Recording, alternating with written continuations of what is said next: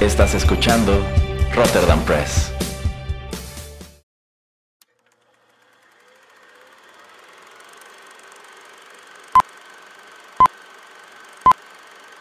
Rotterdam Press presenta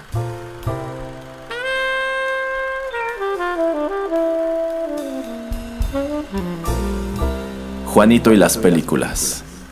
Un espacio reservado para el séptimo arte.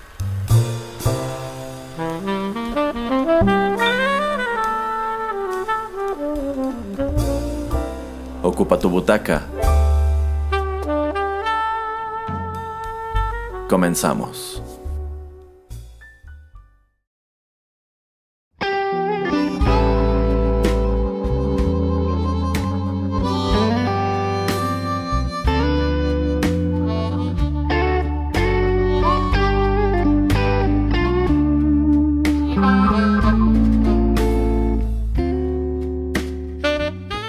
Tal amigos? Bienvenidos a una emisión nueva de Juanito y las películas. Ah, caray, ah, caray.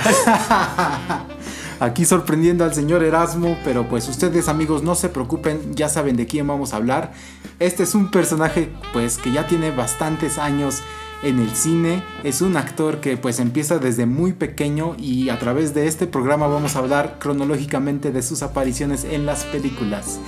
Este es un héroe de Erasmo, así de los más grandes que existe. Él lo admira desde que lo ha visto en las primeras películas, aunque él nunca supo que era él tal vez en las primeras películas, por todos los disfraces y las maneras en que se vestía.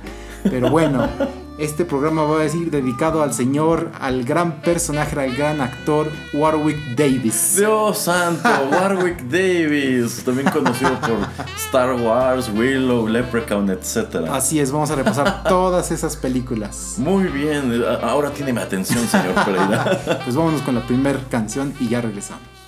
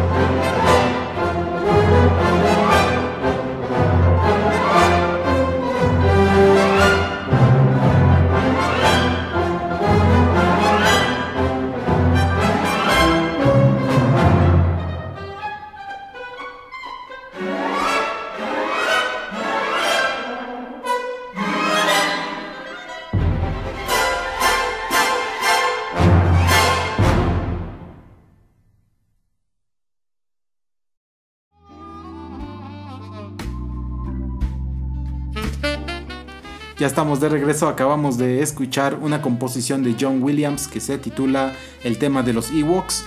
Esto se puede escuchar en Star Wars eh, Return of the Jedi del año 1983. ¿Qué tal Erasmo? Eh, sigo sorprendido, un poco impactado por la elección del, del, actor, porque pues sin duda no es como que todo mundo esté bien familiarizado Así con es. quién es y qué películas ha aparecido. Eh, creo que Return of the Jedi o la franquicia Star Wars es uno de sus momentos más famosos porque pues él interpreta en esta cinta a Wicket, que Ajá. es el Ewok principal, el que tiene como su capita roja, su Sí. caperuza roja. Y que posteriormente retoman una serie animada que la verdad a mí no me encantaba, ¿eh? No, a mí tampoco. Pero pues es la aparición más famosa de este actor y como tal de los Ewoks. Sí, efectivamente. Y bueno, el actor Warwick Davis es eh, inglés, entonces creo es su abuela o su tía, creo es su abuela la que escucha en la radio que están buscando gente de estatura pequeña de un, menos de un metro veinte. Ajá.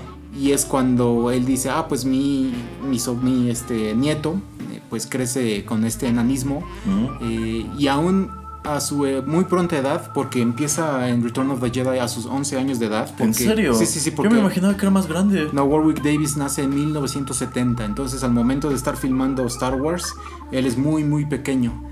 Entonces, de hecho, ha ido... Era un niño. Ajá, Ajá. 11 Pero años. me imagino que era un niño muy chiquito. Eh, creo que sí, exactamente no sé cuánto medía ya para ese entonces, pero Ajá. supongo que un metro. Ahorita creo eh, su estatura donde se quedó es un metro y siete centímetros. Ajá. Entonces no creo que, no sé exactamente cuánto medía, pero no, no muchísimo. Seguramente sí menos de un metro. Sí, de hecho cuenta, por ejemplo, Carrie Fisher, Mark Hamill, como pues eh, ellos lo, lo tomaron, casi casi lo adoptaron. Ajá. Y como pues el director de esta película, que el director no fue mm, este, George, George Lucas, Lucas, no, no, no, fue Richard Marquand, Ajá. eh, pues cuentan cómo tenían que apurarse debido a que las leyes pues británicas no permiten que un niño esté trabajando por horas y horas, ¿no? O sea, tiene que ir a estudiar, tiene que estudiar, descansar, este, etcétera, ¿no? Eh, de hecho, él era súper fan de las dos primeras películas y por eso a su, a su abuela se le ocurre, pues, ¿por qué no tratamos de que salgas en la película? Y cuentan que Mark Hamill, pues, cuando lo conoce, pues, este, Warwick Davis le dice, pues, soy súper fan de esto Ajá. y tengo mis eh, action figures, mis figuras, eh, mis juguetes, pero nada más tengo X cantidad y, y entonces lo que hace Mark Hamill como buen Jedi es comprarle todas las que le faltaban. Qué buena onda. De hecho, tengo entendido que hasta hoy Warwick Davis y Mark Hamill son muy amigos. Así es. Eh, digo, creo que no han vuelto a cruzarse en otra cosa en el cine, pero eh, que yo sepa, Warwick Davis es de estos actores de la trilogía original a quien invitaban a las premiers de todo el resto de las películas, si Ajá. bien no ha vuelto a aparecer en otra. No, eh, sí, sí, sí, en eh, Force Awakens sale en un papel de, um, no sé exactamente, pero también sale en algún ¿A papel disfrazado, ¿eh? Pero sale. Órale, no Ajá. tenía idea. Sí, sí, sí, porque tratan de que todos re- regresen. Qué chido. Ajá, la Ajá. verdad sí. Pues sí, este. La verdad, Return of the Jedi de la trilogía original es mi segunda favorita. Eh, Difiero. ¿por, por qué, señor Pereira? ¿A usted le gusta más A New Hope? Sí, a mí sí.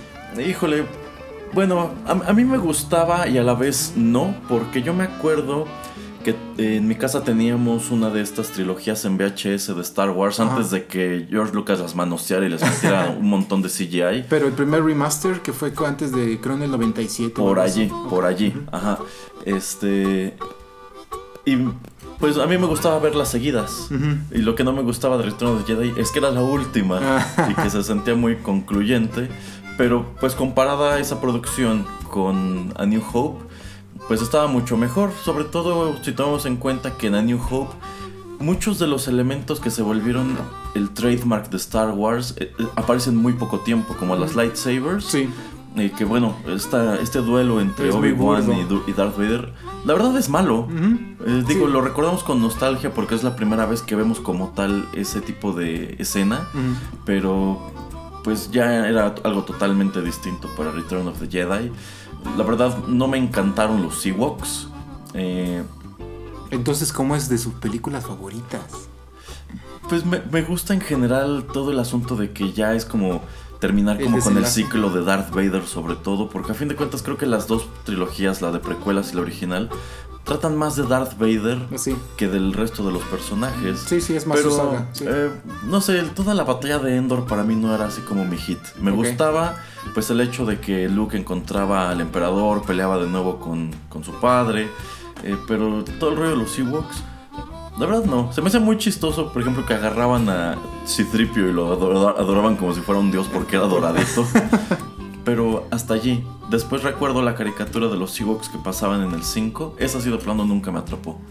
No, a mí tampoco. Y de hecho creo hay una o dos películas más este eh, live action que salieron, creo una de Navidad y otra creo que se llama Caravana, algo así, y este. Caravana de los Ewoks. De los Sí, Ewoks. Sí, pero esos son directo a tele, ¿eh? o sea, y duran creo, son como especiales de media hora, son muy pequeñas.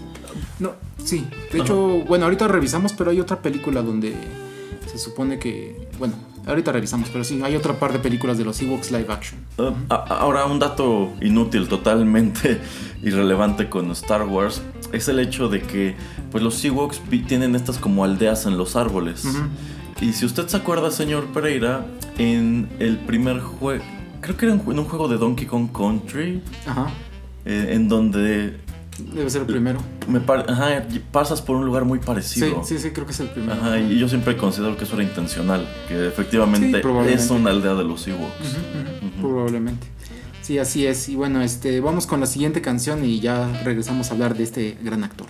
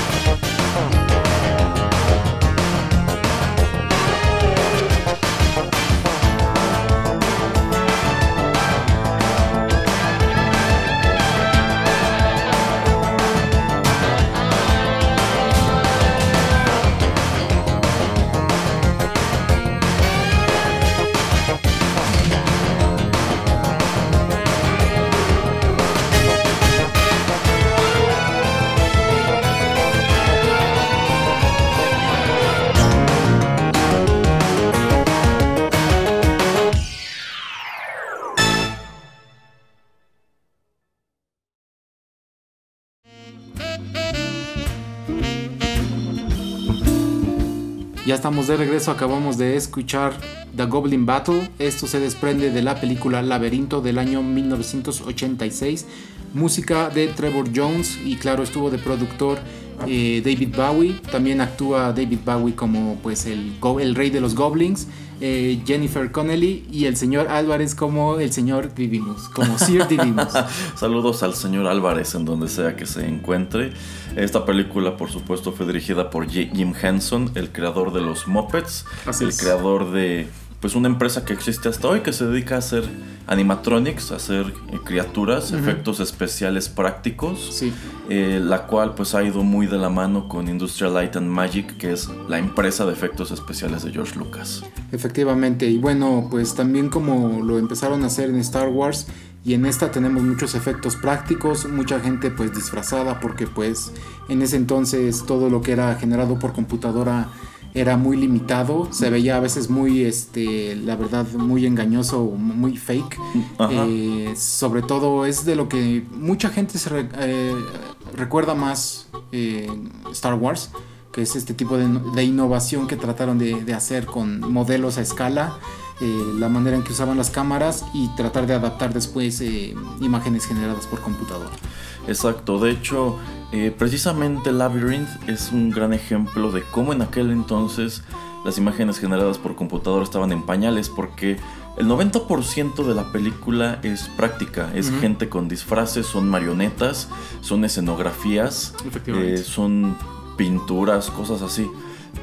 Sin embargo, hay un par de animaciones tanto al principio como al final de la película en donde te presentan una lechuza eh, que vuela por la pantalla. Y pues ese es un efecto que ha envejecido bastante mal. Tú lo ves hoy día y se ve muy falso.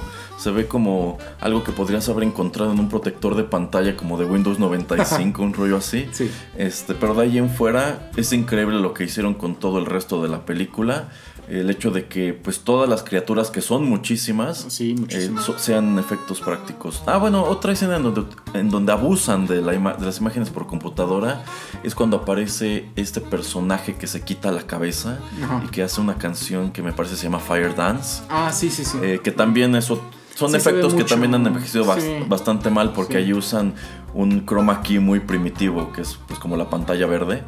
Eh, pero de allí en fuera, todo lo que son efectos prácticos, sí se nota que son disfraces, se nota que son marionetas, pero funciona. Y si tomamos en cuenta que esta es una película que no se hizo así con tantísimo dinero, eh, pues creo que sigue siendo admirable todo lo que lograron aquí. Sí, efectivamente. Y bueno, en esta película eh, Warwick Davis pues sale no tanto y tampoco es que podamos decir exactamente cuál es de ellos. Eh, pues él es uno de estos goblins que está ahí pues como minions de David Bowie. Y a mí se me hace interesante y se me hace muy chido que esta sea una película donde sale David Bowie y en verdad se, eh, pues se adentra mucho en su personaje y también compone muchas canciones para, para, esta, para esta película. De hecho, es muy raro que cuando se menciona eh, Labyrinth se haga mención de la música original de la banda sonoras. Lo que todo mundo recuerda son las canciones de David Bowie, en especial Magic Dance, As the World Falls Down. Eh, bueno, es una banda, es un soundtrack este, padre. de las incursiones, incursiones que tuvo David Bowie al cine es sin duda una de las más memorables y también es la película que inicia la carrera de Jennifer Connelly. me, parece que es la primerita. Sí, creo que sí. Sí, sí, sí. Y bueno, digo, no traje nada de Bowie porque tal vez nos tiran el podcast. Ah, pero podría ser. por eso mejor traje un poco de, lo de la banda sonora. Exacto. Y bueno, un dato interesante también para quienes son fans de esta película es que existe un, un pequeño cómic, es un one shot. No me acuerdo quién lo hizo, pero es como un spin-off que te cuenta la historia previa de El Goblin King, quien no se menciona en la película, creo, pero su verdadero nombre es Jared. Y te mencionan quién es Jared. Y durante mucho tiempo ha persistido una noción muy al estilo de Leon the Professional de que el Goblin King realmente estaba como enamorado del personaje de Jennifer Connelly y como que quería poseerla pues como se posea una mujer. Eh, lo cual pues era un poco macabro si tomamos en cuenta que en esta película Jennifer Connelly debía tener como 15 años yo creo. Sí, 15, 16. Y pues David Bowie ya era un señor. Este... Saludos Jennifer.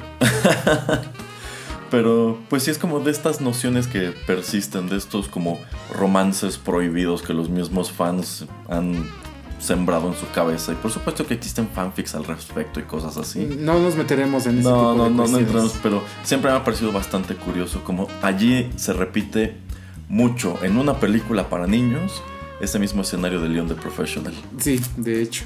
Escritos de fanfiction de laberinto que Erasmo tiene aquí guardados eh, en algún lugar. Eh, No, no, no. Espero que los tenga bien enterrados en un cofre. Déjeme con- borrar mi historial. Bueno, vamos con la siguiente canción, ya regresamos.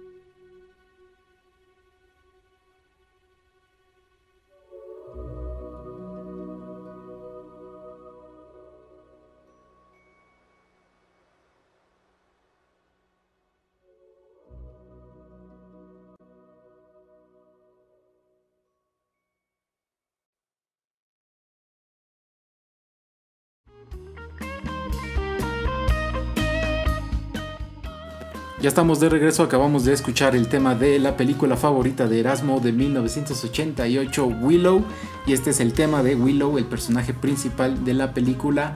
Esta es composición de James Horner y esto pues participa la Orquesta Sinfónica de Londres El director de la película fue Ron Howard. Eh, participan Val Kilmer, eh, Joan Whaley y pues Warwick Davis. Eh, de hecho, Val Kilmer se casa con Joan Whaley después, tienen un par de hijos y pues se separan. También en esta misma película, Warwick Davis creo que conoce al papá de su futura esposa, porque pues también Warwick Davis ahora es casado, tiene dos hijos. y bueno, es una película pues muy ambiciosa para su época. De hecho, pues hasta en cierta manera de, o sea, ha envejecido bien en el sentido de que le da el papel protagónico a una persona pues de estatura muy pequeña y también una de las cosas que Warwick Davis dice en una entrevista es que le encantó que más de 200 personas enanas fueron contratadas para salir en esta película entonces que es una de esas eh, producciones donde pues más gente ha sido representada de pues ahora sí que de su estatura. Sí, que de hecho yo considero que en estas épocas de corrección política el hecho de que no hubieran contratado gente pequeña para papeles como los de los hobbits o como los de los enanos en, las películas del Señor de los Anillos sería algo bastante criticado. Probablemente. Pero pues sí digamos que Warwick Davis hizo a su propia versión de Frodo muchos años antes de que Elijah Wood eh, obtuviera ese papel en las películas de Peter Jackson. Y por cierto, otro dato interesante para los fans de Star Wars, esta película fue escrita por George Lucas. Así es. Eh, fue dirigida por Ron Howard, escrita por George Lucas. Me imagino que Ron Howard estaba súper joven cuando dirige esto. Eh, a mí me gustaba bastante esta película cuando era niño. Yo creo que la... Yo la veía cada que la ponían en el 5 y me parecía muy padre. Pues eso, que el héroe, a pesar de que tenías a Val Kilmer, quien ya empezaba a establecerse como un actor, pues, de blockbusters, eh, él no era el personaje principal, sino que era este, este individuo Warwick Davis, pues, eh, de quien puedes pensar, es que, ¿qué valor puede tener un personaje como el suyo como héroe? Y, eh, yo creo que sí es un personaje bastante parecido a Frodo. Es el el, mediano, por así decirlo, que salva el día, sí, acompañado por un héroe que pues tiene también sus paralelismos con Aragorn. Sí, eh, Podremos yo, yo, siento que aquí George Lucas estaba tratando de hacer su propio Señor de los Anillos, porque como que sí hay un número de elementos eh, paralelos. Eh, entonces, yo creo que si son fans de Star Wars, esta película es obligado que asomen a ella, porque pues es como de lo poco que tiene George Lucas aparte, que fue relativamente famoso. Sí, y también para complementar un poco, Ron Howard y Warwick Davis se unen el año pasado en 2018 para que Warwick Davis aparezca también en, un, en un papel pues eh, disfrazado en la película de Han Solo. Ah, ah es verdad, sí, sí, sí, sí. Eh, que bueno, ahí encontramos otra vez a Warwick Davis en ese universo de Star Wars. A mí me gusta que en algún momento quizá lo invitaran a hacer un papel en donde sí se viera a él como tal. Sí, que es lo que haciendo, investigación, haciendo, perdón, haciendo investigación hacer para hacer este programa sorpresa. Yo creo que este es de los pocos eh, papeles donde podemos verlo pues como él es físicamente, ¿no? O sea, de hecho, el cabello que él está usando no es de él, es, nada, es una peluca. ¿A poco? Ajá. Y también tenemos que apuntar que cuando hace esta película tiene entre 16 y 17 años cuando lo está grabando. Entonces era muy joven cuando pues obtiene este papel protagónico. Pero también George Lucas escribe este guion pensando en él. y sí, eh, bueno, después vamos a hablar de las siguientes películas, pero creo que este es de los pocos roles en cine eh, donde lo podemos ver a él físicamente, pues como se como es en vida real. Y uno de sus pocos papeles protagónicos, porque de allí en fuera, la verdad, eh, en donde sea la estrella, la estrella de la película, no conozco otra. No, no, que es también lo que estamos, lo que estás comentando acerca de estos tiempos, que mm, yo siento que este tipo de historias eh, se pueden, hasta si quieres hacer un remake, tal vez, se podría hacer porque pues eh, la gente creo aceptaría que te, tuvieras a, alguien diferente como tu, personaje principal. Más sin embargo en este año él a él le pagan eh, él es la, persona que cobra el tercer salario más caro de esta película aún siendo el, protagonista. ¿En serio? Sí, sí, Val Kilmer y la chica Joan eh, obtienen un salario más alto que él y eso que no salen tanto tiempo como como Warwick Davis. Órale, yo- creo que eso sí fue una injusticia. Sí, de hecho. Ajá. Sí, sí, también hasta mm, mucho después Ron Howard, George Lucas también dicen esto es una injusticia porque pues el personaje principal es Warwick. O sea, Sí, no sí. es Val. no es era Val Kilmer, o sea, nada. Val Kilmer era más famoso, pero él no era el personaje principal, de ninguna manera. Es más, tanto así que pues Warwick Davis por allí todavía sigue haciendo una que otra cosa y Val Kilmer ya no. pero bueno, porque ya nadie quiere trabajar con Val Kilmer. sí, así es. Entonces, eh, pues no sé, Erasmo, ¿qué más quieres decirnos acerca de tu película favorita? Bueno, no es como tal mi película favorita. Claro Quizás sí. de las de Warwick Davis, sí. Eh, está muy padre, es- cuenta una muy buena historia. También tiene por allí algunos guiños a las obras de Homero, en especial a la, a, a la Odisea. Eh, hay algunos guiños increíbles al personaje de, de Circe. Ajá. Entonces, yo, yo creo que es una obra de alta fantasía a la que vale mucho la pena asomar. Y si nos ponemos en este tipo de películas ochenteras, yo creo que aquí ya mencionamos dos muy importantes que de las que hasta podría hacerse como un maratón, que son Labyrinth, Sí. que son Willow. Yo agregaría, agregaría todavía The Dark Crystal, que fue la primera película dirigida por Jim Henson. Es como la mm, antecesora espiritual de, de Labyrinth. Sí. Eh, es una historia que vale mucho la pena ver. eh, que- y que de hecho Netflix acaba de retomar. ah, sí. Ajá, van a hacer una serie de. Bueno, no de televisión, es una serie de streaming Ajá. que servirá como secuela a Labyrinth todos Ah, mira. estos años después. Sin embargo, me parece que no la harán con efectos prácticos como lo hubiera deseado Jim Oh. Henson, sino Mm. que se irán por CGI. No, terrible idea. Yo creo que es una terrible idea, pero es que hoy día hacer una película como, como The Dark Crystal sería carísimo. No dudo sí. que lo haya sido en su momento, pero es que a fin de cuentas Jim Henson tenía todo para hacerlo. Sí. O sea, sí. él ya, ya venía de un rato de estar haciendo los mopeds. Entonces digamos que el expertise ahí estaba. Entonces en este momento sí sería bastante más complicado. Efectivamente. Bueno, una de las cosas chuscas de esta película es que eh, Willow tiene también a dos acompañantes que son muchísimo más pequeños que él, que tienen un tipo de hada o parecen, no sé, son unos personajes súper pequeñitos. ¿Son Meryl y Pippin? Puede ser, puede ser. Y, y también estos personajes pues tienen como un polvo para enamorar gente. Y una de las cosas que cambia esta película es que los polvos se los echan a Val Kilmer y Val Kilmer se enamora de la villana. Es verdad, es Entonces verdad. no es como lo de lo que siempre veríamos de que ay la mujer se está enamorando de- del hombre no o sea de esto de esta manera cambiaron a- al personaje y pues lo hacen más chusco y solo para acabar hay un monstruo de dos cabezas que creo que se llama eh, Sis Sisbor o algo así y esto quiere ser en referencia a Siskel y Ebert ¿Quiénes eran Siskel y Ebert? Ah, bueno, este. Siskel y Ebert era el programa de. era un programa de crítica de cine en donde empezó este Roger Ebert al mismo tiempo que escribía para el Chicago Sun. Y para mí, Roger Ebert es el crítico de cine definitivo de los Estados Unidos. Eh, un tipo, pues, un tanto monstruoso. Puedo entender por qué deciden ponerle al, al monstruo así. Eh, pues a la vez que muy querido, también muy odiado, porque pues una, un- una reseña de estos, de estos dos señores podía destruir tu película.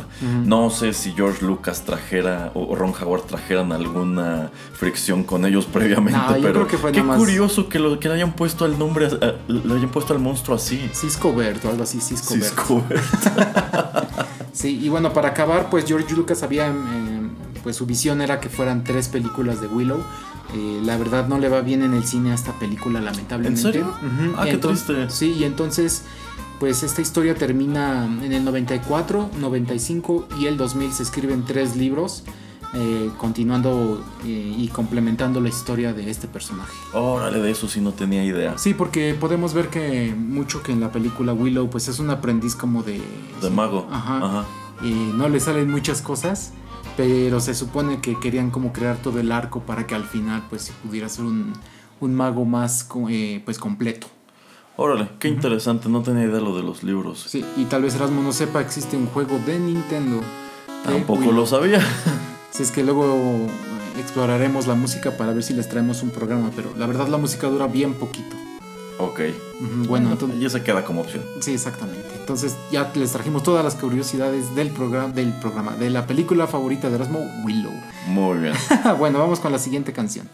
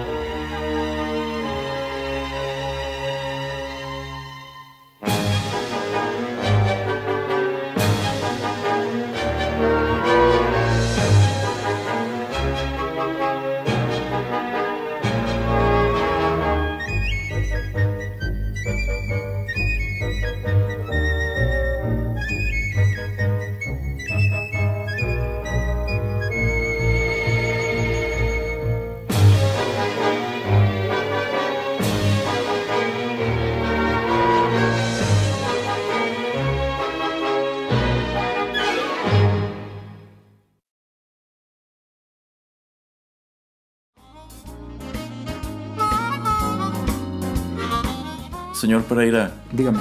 I want my Lucky Charms. ah, y acabamos de escuchar el tema de Leprechaun, que se escucha de hecho durante los créditos de la película. Esta pieza musical eh, fue escrita por Kevin Kinner y se desprende de Leprechaun del año 1993, dirigida por Mark Jones y estelarizada por Jennifer Aniston en su primer papel protagónico y Warwick Davis como el Leprechaun. Un papel que, pues para bien o para mal, él ha arrastrado desde entonces, todo el resto de su carrera. Hay quienes lo conocen más por haber hecho Leprechaun que por cualquier otra de las cosas que ya mencionamos. Sí, y tenemos que decir que son seis películas de Leprechaun y las últimas dos son las favoritas de Erasmo. Por supuesto, porque fue Leprechaun, después el 2, el 3, después se fue al espacio, después estuvo in the hood y después back in the hood. ¿Las has visto todas? No, no he visto todas, pero sí he visto reseñas de ellas, de, de, de las, todas las de Warwick Davis y de los remakes. Ay, caray. Según yo, hasta donde mi memoria da, he visto las, todas, las, todas excepto la Back in the Hood 2. No se lo recomiendo. Ah, supongo que no.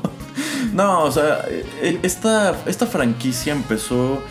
Eh, de hecho, yo considero que es bastante paralela a lo que ocurre con Child's Play, que por cierto ya viene el remake, irónicamente con Mark Hamill. este, que empieza pues tratando de ser una, una slasher film, una franquicia de slasher films, pues netamente de horror. Sin embargo, conforme avanzan en las secuelas, deciden darle un giro más humoroso al villano, que es este Leprechaun interpretado por Warwick Davis, al grado que, pues del mismo modo que para la cuarta cinta de Child's Play, Chucky ya es un personaje 100% risible. Exactamente lo mismo le ocurre al Leprechaun. O sea, está donde lo mandan al espacio. Es, una película súper ridícula que busca burlarse y al mismo tiempo capitalizar en que otros personajes de este tipo, como Jason, y como Pinhead, también fueron al espacio. Quién sabe para qué, pero tenían que tener su película en el espacio y dijeron: Pues el Leprechaun no se queda atrás. Él también llega al espacio en su cuarta película. Sí, y bueno, pues yo siento que la segunda película de Leprechaun es la mejor. Eh, no se las voy a resumir ni nada, traten de encontrarla o vean una reseña.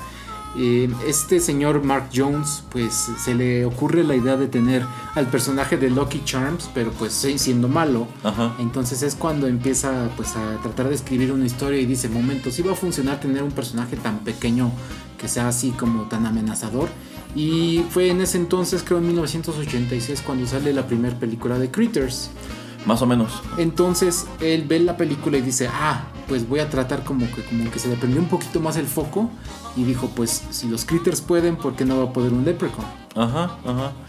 Que de hecho, pues toda, toda la premisa de la primera película va de que este es un, un leprechaun, un duende o gnomo irlandés a quien le roban su olla de oro. Todas, creo que todas. Uh, sí, creo que todas van de eso, pero la primera es este que le roban su olla de oro y pues decide viajar a este vecindario estadounidense en donde vio Jennifer Aniston y pues comenzar a matar a los adolescentes muy a la usanza de Jason o de Freddy Krueger.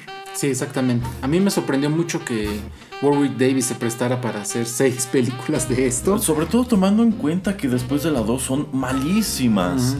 O sea, pero es que es lo chistoso, ¿por qué todos estos actores como Robert Englund se enganchan? O sea, si ya saben que la, siguiente película va a ser peor que la anterior, ¿por qué lo siguen haciendo? Yo siento que creen o piensan o en verdad no los contratan para otras cosas. Es muy probable porque igual a, Robert Englund no lo ves en, gran cosa aparte de la serie de, este Nightmare on Elm Street. Sí, porque bueno, yéndonos totalmente con otra persona, con Jeff Daniels, eh, sale en la de Speed con Keanu Reeves y Sandra Bullock. Y poco después eh, él está pensando y le dice a su agente, pues ¿qué crees? Llegó Jim Carrey a plantearme una película, este es el script, ¿qué onda? Y entonces que su agente y la gente alrededor de él le dijeron, si haces esta película, nadie te va a volver a contratar para un papel serio. Y se tardó muchísimo en volver a ser un personaje, pues, o un actor de, renombre o que pudiera ser papeles, pues, eh, importantes, ¿no? Entonces, esto yo creo que a veces un poco, eh, pues, lo malo que puede sucederle a un actor cuando decide escoger X o Y papel.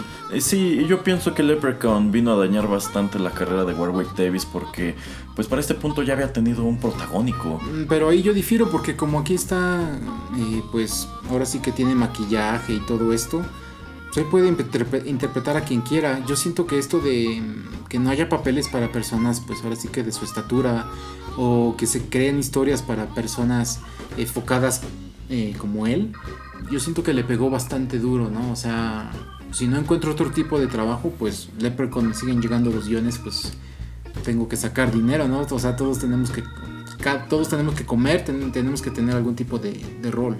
Ah, ok, el señor Pereira tiene un muy buen punto allí. Y bueno, eh, Warwick Davis hizo este personaje durante 10 años. Eh, la última película que él hace de Leprechaun, que es Back to the Hood, Dos. 2, aparece en el año 2003. En el 2014 hacen ya un remake con otro actor. Que pues de nuevo tratan como de orientar al personaje a lo que era originalmente, un, un personaje de una, de, de una cinta de horror. Pero pues igual que ocurrió con el remake de Freddy, con el remake de Friday the 13th, con pues sus intentos de prolongar este o cambiar a Pinhead, no funcionó. Eh, lo cual es muy chistoso que todas estas franquicias que lo han intentado han fracasado. Yo estoy cruzando los dedos para que la nueva Child's Play sea buena, sobre todo porque sí me entusiasma la idea de que Mark Hamill sea la voz de Chucky. Mm, sí, pero la verdad, siento que ese tipo de películas fueron de una época. Siento que no se trasladan ya mucho acá. Este tipo de slasher, pues ya ves que trató de, de renovar la Scream en que fue en 97, 98. Ajá. Eh, pero pues ahora el único remake que ha estado bastante bien realizado fue el de It, el de eso. Ajá. Eh, habrá que ver, creo que sale este año la segunda parte, ¿no? Eh, sí, para finales de este año. Entonces tendremos que ver si, pues, si puede sobrevivir este tipo de, de película. Así es. Bueno, este, pues vamos ya entonces con la última canción y ya regresamos.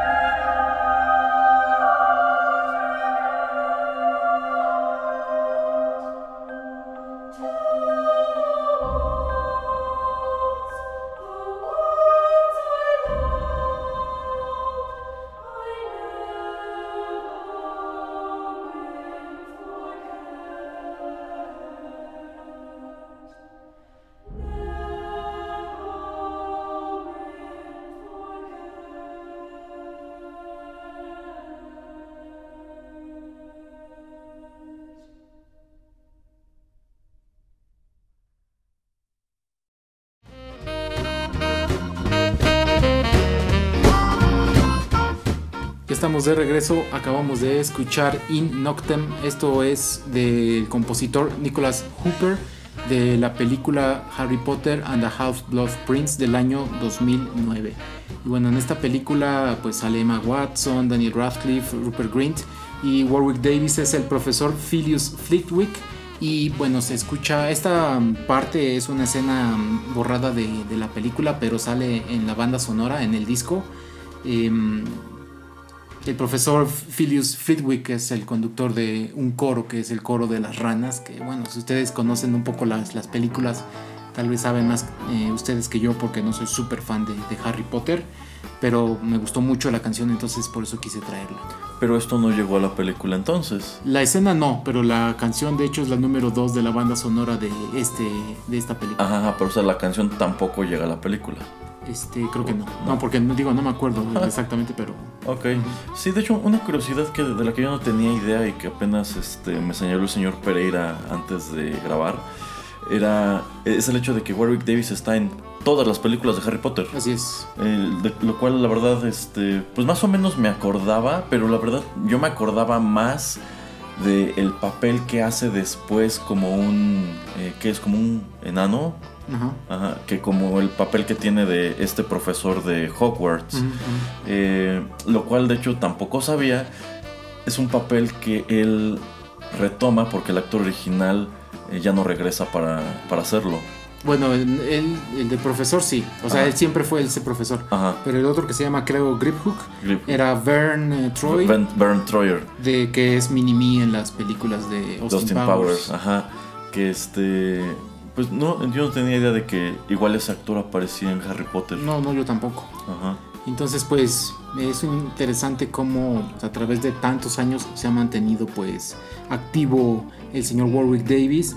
Eh, bueno, obviamente, pues, como estábamos comentando fuera de micrófonos, la gente de pequeña estatura sufre de muchos problemas eh, de salud a temprana edad. Eh, el señor Warwick Davis, pues, comenta que tiene ya bastantes problemas en, sus, en su cadera, en sus rodillas, también a veces surgen problemas respiratorios.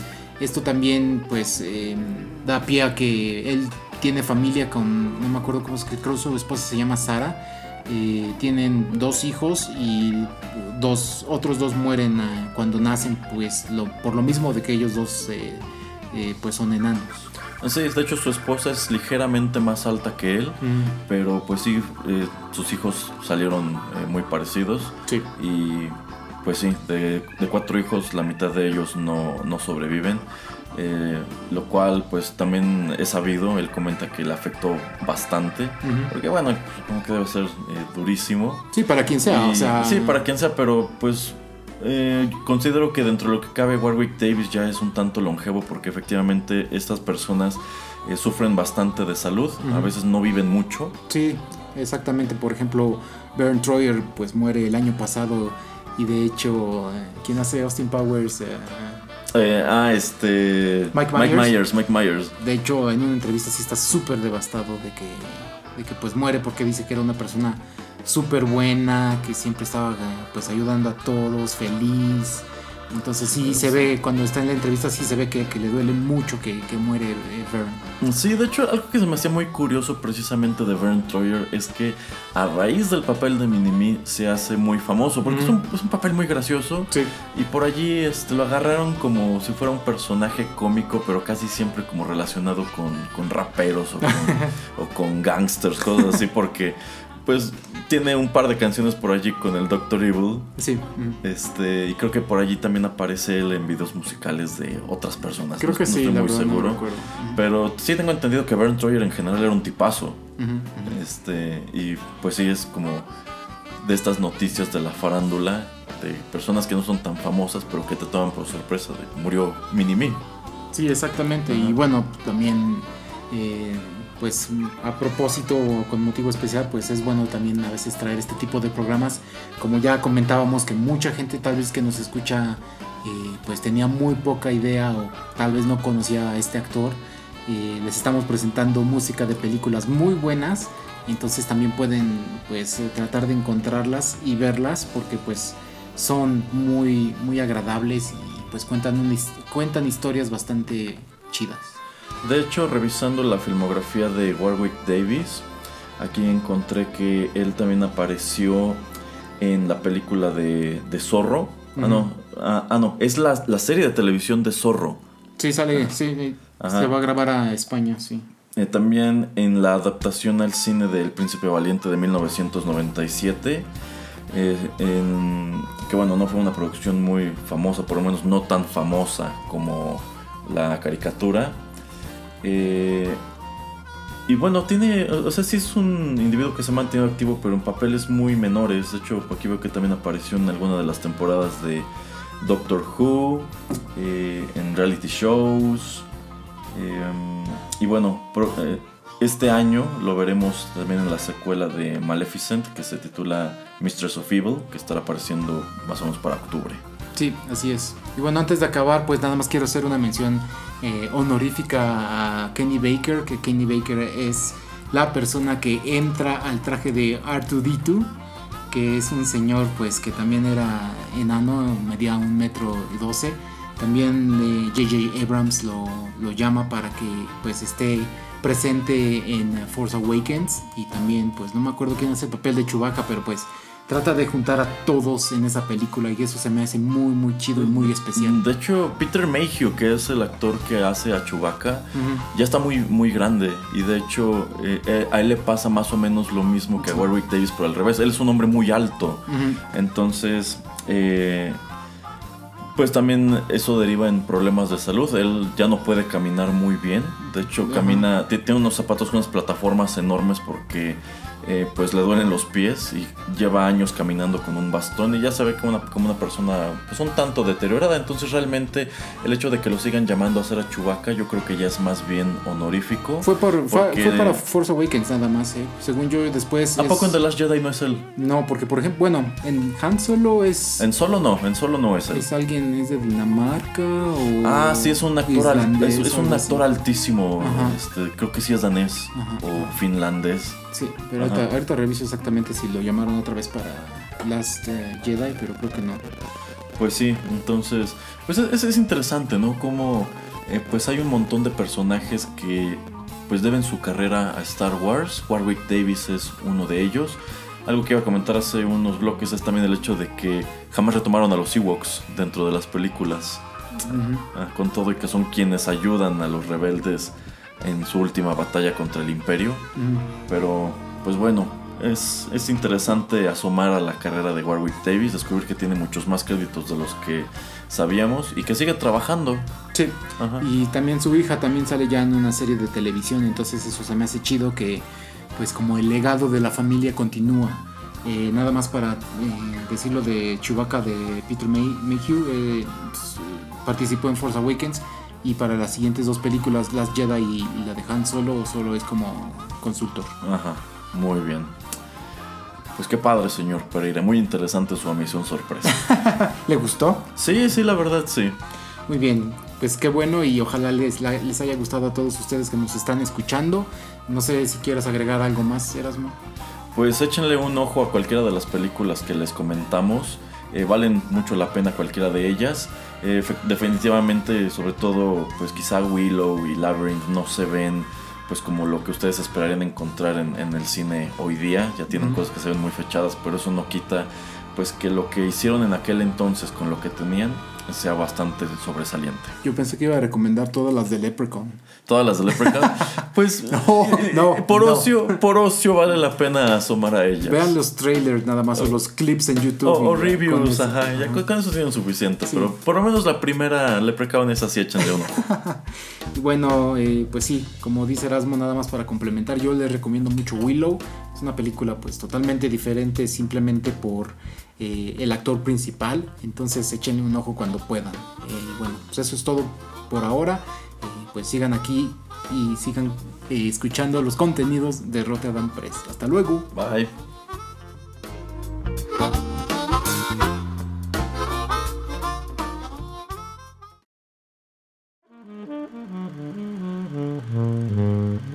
Juanito y las películas llegó a su fin.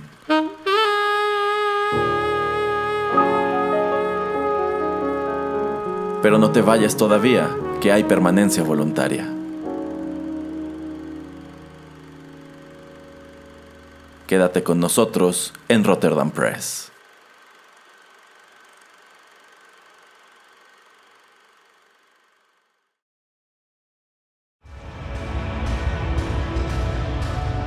Estás escuchando Rotterdam Press.